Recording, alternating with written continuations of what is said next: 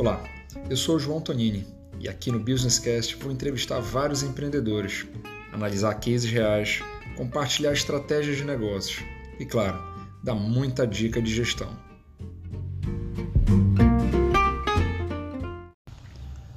Olá, empreendedor, seja bem-vindo ao Businesscast e hoje eu vou entrevistar o Carlos Maia da Tech News Tecnologia. Carlos, obrigado por participar. Eu que agradeço o convite. É muito bom estar aqui com vocês hoje. Tranquilo. Eu queria que tu me falasse um pouquinho sobre a Tech News, o que que ela, o que que ela oferece de produto, serviço. Então, nós somos uma empresa de tecnologia. A gente vem da, da ainda da época do, de manutenções em hardware, locação de equipamento de hardware e, e migramos totalmente para é, o universo de soluções. E a gente hoje é especialista na, entrega de plataforma de gestão de documentos e processos. E temos algumas outras outros produtos que alinham bem com o que a gente faz hoje, como assinatura digital, digitalização com validade legal e um produto específico para a área acadêmica. Perfeito, assunto que está muito atual aí por conta da LGPD e assim muitas empresas ainda não se adequaram, né? Tu pode comentar para a gente quais são as principais, é, os principais pontos que as empresas precisam atentar nessa, nesse processo de transição? Então, a GPD ela veio para dar uma para criar uma segurança quanto à guarda dos dados de, de, de terceiros, né? E então é, foi necessário é, regulamentar isso para que a gente pudesse permitir que empresas que contêm os nossos dados. Então, as empresas têm que se adequar hoje à, à lei, todas, independente do tamanho, todas têm que se adequar. E alguns pontos são principais para essa adequação. Primeiro, é, de que forma está guardado os seus dados, quem tem acesso a esses dados e como é controlado esses dados dentro da empresa. Segundo, é, responder de forma hábil quando um, algum usuário de uma plataforma ou mesmo um cliente quer que aquela empresa não possua mais seus dados. Então isso tem que ser respondido de forma rápida. O sistema que a gente possui, a nossa plataforma, ela vem hoje para ajudar as empresas a se adequarem, a criar uma estrutura correta para guarda de documento, a criar uma estrutura correta para acesso e perfil de acesso a, a esses dados, né? Muita, muitas vezes dados de terceiro, dados de cliente. Então é isso que a gente tem, tem focado muito né, na, e ajudar as pessoas a, a solucionarem problemas em relação à GPD, a implementação da GPD. Entendi. É obrigatório que as empresas contratem uma espécie de DPO para ficar responsável por isso? Sim, o DPO é uma peça fundamental. É, digamos que seria a, a, pessoa principal, a pessoa que vai cuidar, é o protetor de dados do, do, do desse escritório, é o, é o cara que vai cuidar dos dados que são absorvidos dentro do escritório. Entendi. Assim, o GED, né, o Gerenciamento Eletrônico de Documentos, ele é o sistema que vai possibilitar todo esse, esse trabalho. Quais as principais vantagens, quais são as principais funções, o que que principais funcionalidades que ele oferece, que ele dá para a empresa? O gerenciamento eletrônico de documento, né, o GED, ele é o que vai te permitir buscar o documento de forma digital e de forma organizada. É, a gente vai trabalhar indexações que permitem identificar esse documento e trazer ele de forma mais, mais é, assertiva. E estruturar os, esses dados dentro do servidor, de um repositório, deixar ele guardado da forma correta, criando também os perfis de acesso a esse documento. Entendi. E quando a gente vai fazer a busca, assim, como é que a gente faz para para localiza, a localização desses documentos? Que tipo de possibilidades de filtros é, esse, o GED permite? Então, é, na criação, uma vez usando a plataforma de GED, seja qual, qual for, a, a gente tem como usar os campos de indexação como campos de filtro. Então, por exemplo, se eu vou digitalizar um contrato, eu vou, eu vou identificar aquele contrato através de que dados? CNPJ, valor, por exemplo, e o nome da empresa.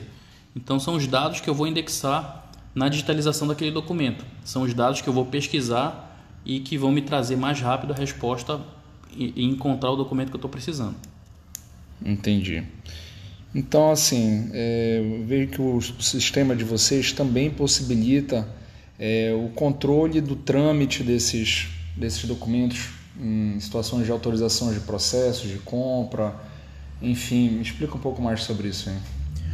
A gente é, tem trabalhado muito a questão da gestão de processos, principalmente nas rotinas administrativas, onde a documentação ela cria, ela, ela, ela, ela passa por uma demanda, né? E, e principalmente por algumas rotinas de aprovação.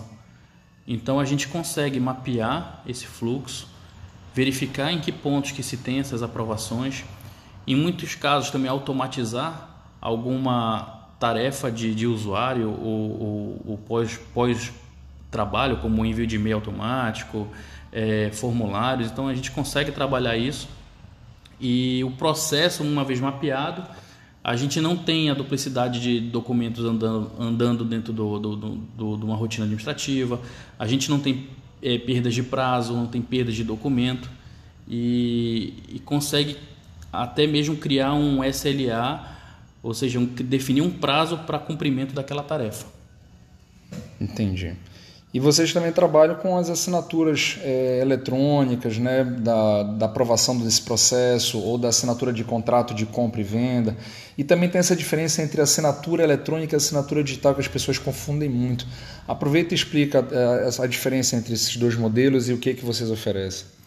Então, a gente tem uma plataforma de assinatura eletrônica.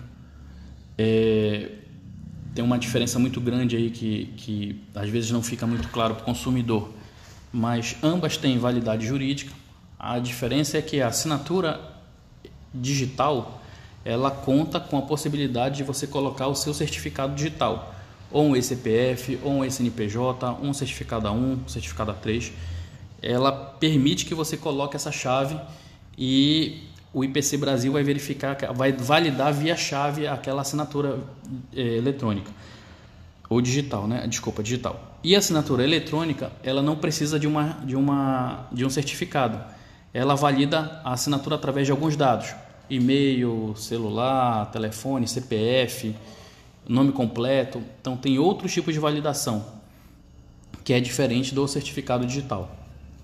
Entendi. Então, no geral, a gente vê que tem muitas empresas que estão começando esse processo de transformação digital mas que ainda tem um, um, arquivo morto, digamos assim, muito grande e ficam com receio de, de orçar custos, mas na realidade é, o ganho que pode se ter com a digitalização e a eliminação do papel acaba compensando, é, imagino que custo de aluguel, de pessoal, segurança para a administração desse estoque de arquivo morto. Como é que tu poderias é, apresentar assim as principais vantagens e se tu puderes, obviamente, falar um pouquinho sobre uma média de custo para quem está refletindo sobre esse tipo de serviço no momento. Olha, João, digitalização de documentos hoje, ela já foi para um leque mais, mais é, é, aceito. E hoje, depois que saiu a lei de validade, que dá validade jurídica aos documentos digitalizados, essa demanda cresceu. E é importante que, que as empresas estejam atentas para poder é, contratar algum prestador de serviço ou mesmo, ou mesmo que elas façam, mas digitalizar. Hoje já existe a validação jurídica daqueles documentos digitalizados, lógico, é, é, seguindo um protocolo que a ANAC é, é, publicou e seguindo essa, esse critério de digitalização você consegue dar validade em tudo que for digitalizado. Isso vai, tra vai trazer para as empresas economia de espaço físico, a busca mais correta do documento. Rápida também. É, isso, busca rápida do documento, vai otimizar processos em, muito, em muitos pontos de, de, de, de trabalho. E principalmente né, o ganho do espaço físico e a, a, a, certeza de que aquele documento está numa guarda digital eficaz. Isso seria o principal ponto hoje de, de, de digitalizar o acervo que, é, que a empresa tem. Perfeito. E vale para todos os segmentos, né? Acho que escritórios de advocacia, empresas de engenharia, hospitais. Todo segmento. Por falar nisso, eu estou vendo aqui que vocês trabalham com um produto bem específico de secretaria acadêmica para instituições de ensino, né? Como é que funciona esse serviço de emissão de certificado? Então, é uma, é uma plataforma que a gente ainda está, na verdade, no processo de lançamento, mas o, o intuito é focar nas, nas entidades educacionais, escolas de, de segundo grau, escolas técnicas, tanto privadas ou públicas, no qual o aluno, a gente cria a possibilidade do aluno ter toda, toda a vida escolar dele de forma digital, desde a pré-matrícula até o encerramento do seu curso. E no final, a gente consegue emitir tanto diploma quanto certificado, cumprindo a, legalidade que o, que o MEC exige. Nossa, perfeito, incrível isso, né? Que parecia até utopia a gente ver, é, às vezes sendo motivado por obrigação, mas que realmente dá um ganho operacional absurdo para as empresas, tanto privadas quanto públicas, né? E assim, como é que tu enxerga o cenário para 2022 é, no teu segmento? Olha, eu estou bem, assim, bem motivado, bem otimista em relação a 22.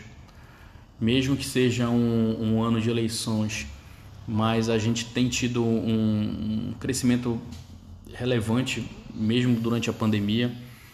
Eu acredito que é um bom cenário ainda para as empresas estarem contratando, até porque o nosso serviço é um, a, a nossa plataforma é um, vai auxiliar tanto na implementação de lei da, da, da GPD quanto na otimização dos processos internos, na questão de organização documental e, e a gente acaba transformando digitalmente a empresa dentro no, no que se refere à gestão de documento.